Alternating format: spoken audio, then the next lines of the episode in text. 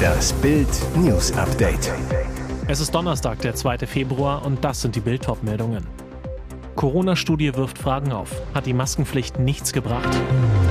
Es geht um Klauselärger und Beraterforderung. So platzte Unions ISCO-Deal. Seit Börsengang 2012. Facebook-Konzern Meta macht erstmals Verluste. Corona-Studie wirft Fragen auf. Hat die Maskenpflicht nichts gebracht? Das Tragen einer Maske gilt als wichtige Präventionsmaßnahme zum Schutz etwa vor Corona. Das haben Experten wie Bundesgesundheitsminister Karl Lauterbach, Virologe Christian Drosten und noch RKI-Chef Lothar Wieler immer wieder beteuert. Pünktlich zum Ende der Maskenpflicht in Bus und Bahn in vielen Bundesländern wirft eine Studie Fragen auf. Die renommierte Cochrane-Gesellschaft hat Studien ausgewertet und erklärt, eine FFP2-Maske zu tragen schützt vor Ansteckung. Die Maskenpflicht hatte aber fast keinen Effekt auf die Corona-Ausbreitung in der Bevölkerung. Dr. Gerhard Scheuch, Physiker und international anerkannter Aerosolforscher, erklärt Bild, was die Erkenntnisse bedeuten. Das Tragen von Masken in der Öffentlichkeit macht wahrscheinlich wenig oder keinen Unterschied zum Ausgang einer grippeähnlichen Erkrankung im Vergleich zum Nichttragen von Masken, sagt er. Scheuch weiter. Damit wird bestätigt, dass eine gut getragene Maske zwar den Träger vor einer Infektion schützen kann, eine Maskenpflicht aber keinen signifikanten Effekt auf die Verhinderung einer Infektion hat. Das heißt, wenn etwa ein Rentner im vollen Bus Maske trägt, hilft er sich selbst und schützt sich vor einer Infektion. Aber als politisches Instrument gegen Krankheiten wie Corona hilft eine allgemeine Maskenpflicht im öffentlichen Raum fast gar nichts. Das ist das Ergebnis der Studie. Es geht um Klauselärger und Beraterforderungen. So platzte Unions ISCO-Deal. Es ist der größte Nicht-Transfer des Winters, aber warum platzte der Wechsel des ehemaligen Realstars Isco zur Union Berlin? Hier ist das Protokoll des Scheiterns. Am Montag gegen 12.30 Uhr schickt Union den Vertrag in englischer und deutscher Ausführung an den Berater. Der Verein informiert auch, dass Isco nicht automatisch für die Europa League nominiert ist, solange man Iscos Fitnesszustand nicht kenne. Um 23.11 Uhr landet er im Privatjet in Berlin. Am Dienstag um 10 Uhr erscheint er dann zum Fitnesscheck in der Sportmedizin der Charité. Dort erfährt er von seinem Berater, dass er nicht für die Europa League gesetzt ist. Bei den anschließenden Verhandlungen sollen, laut Union-Umfeld, plötzlich neue Forderungen auf den Tisch gekommen sein. Nach Bildinformationen sollte der Vertrag über anderthalb Jahre laufen, bei einem Gehalt bis Ende dieser Saison über eine Million Euro brutto, plus ein Handgeld von anderthalb Millionen. Für die zweite Saison soll die ISCO-Seite ein weiteres Handgeld von anderthalb Millionen gefordert haben. Diese Summe soll aber im Vertragsentwurf nicht enthalten gewesen sein und wurde von Union verweigert.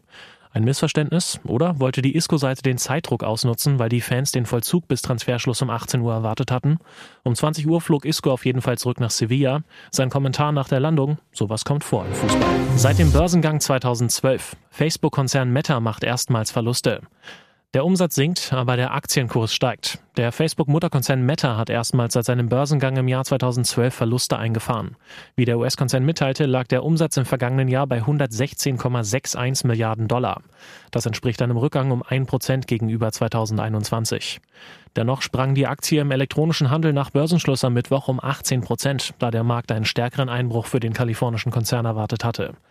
Im vierten Quartal 2022 erzielte Meta einen Umsatz von 32,17 Milliarden US-Dollar und halbierte seinen Nettogewinn auf 4,65 Milliarden US-Dollar. Analysten hatten 6 Milliarden US-Dollar erwartet.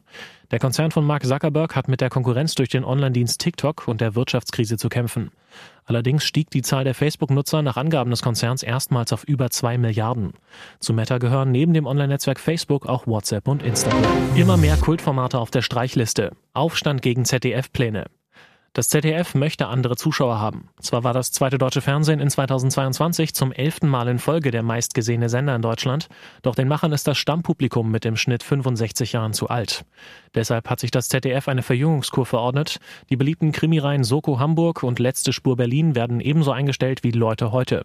Doch damit nicht genug. Nach Bildinfos wird die Zahl der Rosamunde Pilcher Folgen von ursprünglich fünf auf drei im Jahr verringert. Auch die Inga Lindström Filme stehen auf dem Prüfstand.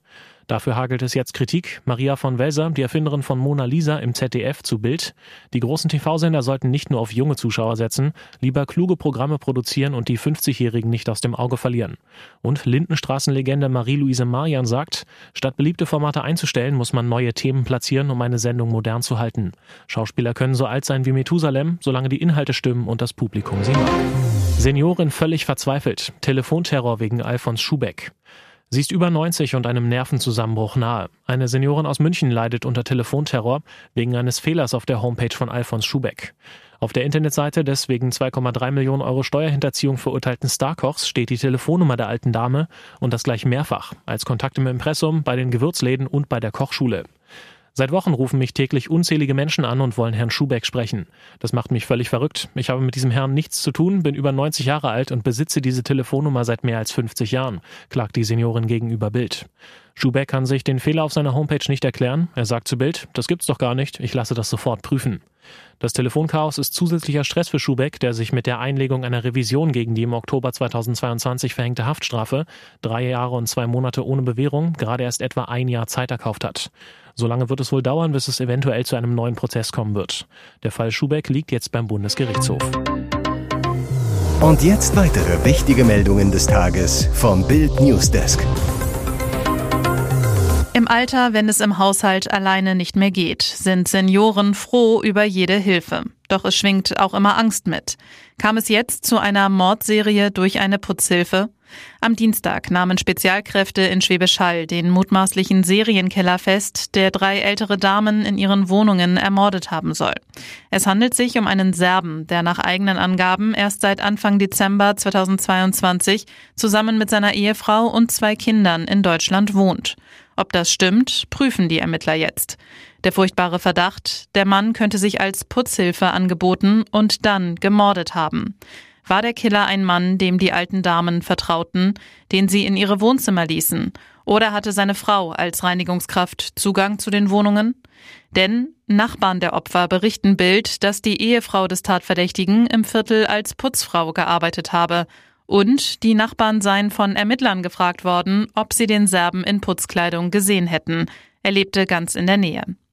Am 23. Dezember 2022 erschlug der Killer Witwe Heidemarie K. Sie wohnte 750 Meter vom Verdächtigen entfernt. Am 25. Januar wurde Gertraute N. erschlagen. Im Oktober 2020 erschlug ein Täter die Brauereierbin Elfriede Huchler aus der Nachbarschaft. Die Soko prüft, ob der Verdächtige damals zu Besuch in Deutschland war. Der Serbe sitzt in U-Haft und schweigt. Sie können es ja doch noch. Nach drei 1 zu 1 Spielen in Folge gewinnen die Bayern mal wieder. Im Pokal-Achtelfinale gibt es in Mainz ein lockeres 4 zu 0. Besonders Winterneuzugang Joao Cancelo feiert einen Einstand nach Maß. Nur einen Tag nach seiner Vorstellung steht der Portugiese in der Startelf und überzeugt. Seine Flanke verwandelt Choupo-Moting aus spitzem Winkel zum 1 zu 0. Doch fast wäre es dazu nicht gekommen. Bayern trifft nämlich nur, weil Cancelo nicht auf Nagelsmann hört. Denn ARD-Experte Bastian Schweinsteiger hat auf seinem Platz dicht neben der Bayernbank was gehört. Was ganz lustig war, bei seiner Flanke zum 1 zu 0 hat Julian Nagelsmann eigentlich zu ihm gesagt, spiel den Ball zurück, so Schweinsteiger. Kommentator Tom Bartels, der kann das Spiel noch besser lesen als Julian Nagelsmann. Schweinsteiger, auf jeden Fall hat er das Gegenteil getan und es stand 1 zu 0 für die Bayern. Eine lustige Situation. Nagelsmann wird Cancelo nach der missachteten Anweisung sicherlich nicht böse sein. Nach dem Treffer spielen sich die Bayern den Ligafrust von der Seele. Müller bedient Musiala, der mit einer Körpertäuschung den Verteidiger stehen lässt und mit einem strammen Linksschuss trifft. 2 zu 0. Bereits vor der Halbzeit macht Sané frei vor Torwart Damen den Deckel drauf. 3 zu 0. In der zweiten Hälfte hat Mainz einige Chancen, trifft aber nicht. Trainer Bo Svensson fliegt zehn Minuten vor Schluss nach einer Wutattacke mit Rot runter. Kurz danach erhöht Davis per Kopfballtreffer zum 4 zu 0. Mainz-Verteidiger Hack fliegt noch mit Gelb-Rot runter. Am Ende kann Bayern-Keeper Sommer seinen ersten Sieg feiern.